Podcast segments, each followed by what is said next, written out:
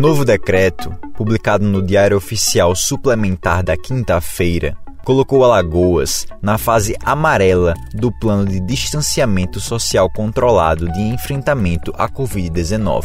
Lojas, galerias e shoppings foram autorizados a funcionar em tempo regular. Aulas coletivas em academias e clubes estão sendo permitidas com a capacidade máxima de até 25 pessoas, dentre outras medidas. No entanto, festas gigantes com aglomeração de centenas de pessoas não estão. E uma que ocorreu na semana passada chocou os alagoanos.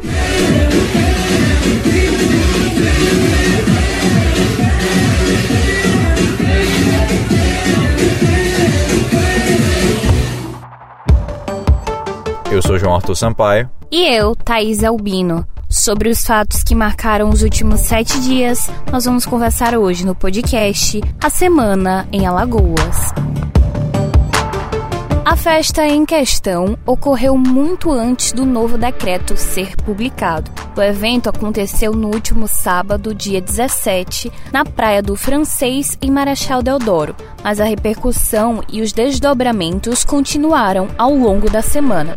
As imagens do evento viralizaram. Pessoas aglomeradas sem máscara em uma festa de aparente grande produção.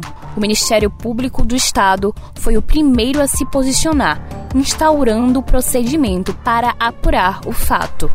A Polícia Civil designou a delegada Ana Luísa Nogueira para investigar em caráter especial a festa clandestina. Na quinta-feira, sete pessoas já haviam sido intimadas a depor. Elas foram identificadas a partir de fotos e vídeos do evento divulgados nas redes sociais. Segundo a polícia, entre os convocados estão organizadores do evento e participantes. Os organizadores podem responder pelos tipos penais previstos no artigo 132, 267 e 268 do Código Penal que tratam da questão de exposição à saúde pública de grave perigo, também de descumprimento de preceitos é, determinados pelo órgão público e também a possibilidade, inclusive, de propagação de uma pandemia.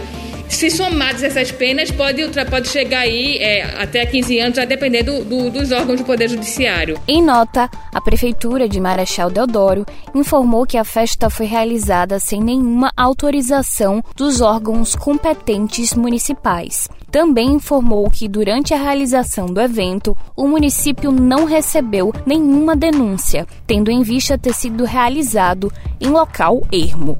Outro ponto que chamou atenção nas redes sociais foram os termos homofóbicos usados para se referir à festa clandestina, que era voltada para o público LGBTQIA. E teve mais nesta semana em Alagoas. Sérgio Prachedes dos Santos, condutor do carro modelo Jeep Renegade que atropelou motocicletas, deixando um morto e duas pessoas feridas na Avenida Fernandes Lima, em Maceió, foi preso e autuado na Central de Flagrantes. Ele foi autuado pelos crimes de homicídio culposo na direção de veículo automotor com agravante de estar sob efeito de álcool e lesão corporal culposa na direção de veículo, também agravada pelo uso de álcool. Imagens de vídeo monitoramento da SMTT confirmam que o condutor trafegava pela contramão. O acidente vitimou segurança de uma empresa privada Pedro Alves de Souza Júnior, que tinha 31 anos, Quitéria Gonçalves de Amorim e José Cícero da Silva Santos, ambos de 46 anos, seguem internados no Hospital Geral do Estado. Imagens que circulam na internet mostram o momento em que Sérgio é preso em flagrante. Eu tô lhe pedindo, por favor, então os caras vão me empurrar, velho. Senta aí, por favor. Ei, sente. Tá de boa, respire fundo, não pode chorar. Vamos resolver, vamos tentar, vamos tentar. É. Vamos tentar, velho, por favor. Senta aí, de boa. Respire. Não vou, pô, eu tô com você, prometo. Ah, senta aí, eu tô indo. Depois de meses de tratativas, doses da vacina russa contra a Covid-19 Sputnik V chegariam na próxima semana aos estados do Nordeste.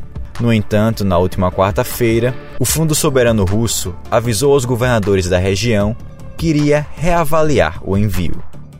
A decisão pode ter ligação com uma fala do ministro da Saúde, Marcelo Queiroga, que disse não haver a necessidade de incorporar a vacina ao Plano Nacional de Imunização.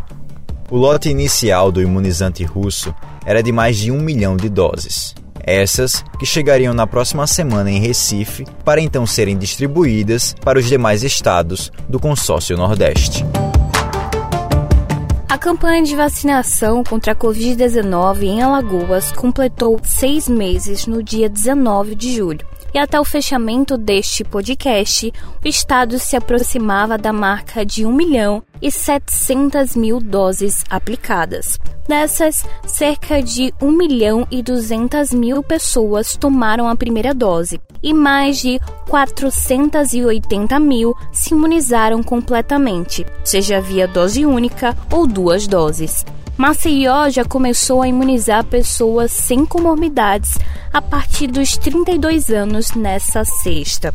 E no dia anterior, o ônibus da vacina fez sua última parada na capital alagoana, após mais de um mês de imunização itinerante. Este dia também foi marcado pelo início da faixa etária dos 34 anos, que coincidiu com o aniversário de 34 anos do prefeito JHC, que aproveitou para se vacinar. Porém, até a chegada de novas doses, a capital vai aplicar apenas a segunda dose a partir desse sábado, dia 24. A AstraZeneca está disponível em todos os pontos, enquanto a Coronavac está sendo aplicada apenas no Shopping Pátio, no Benedito Benz.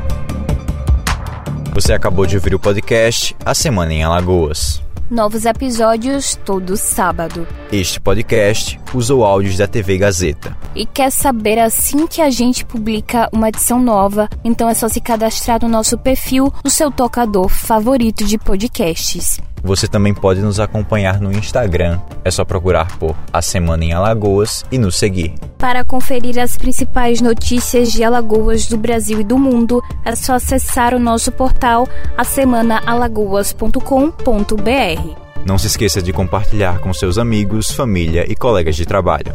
Até a semana que vem.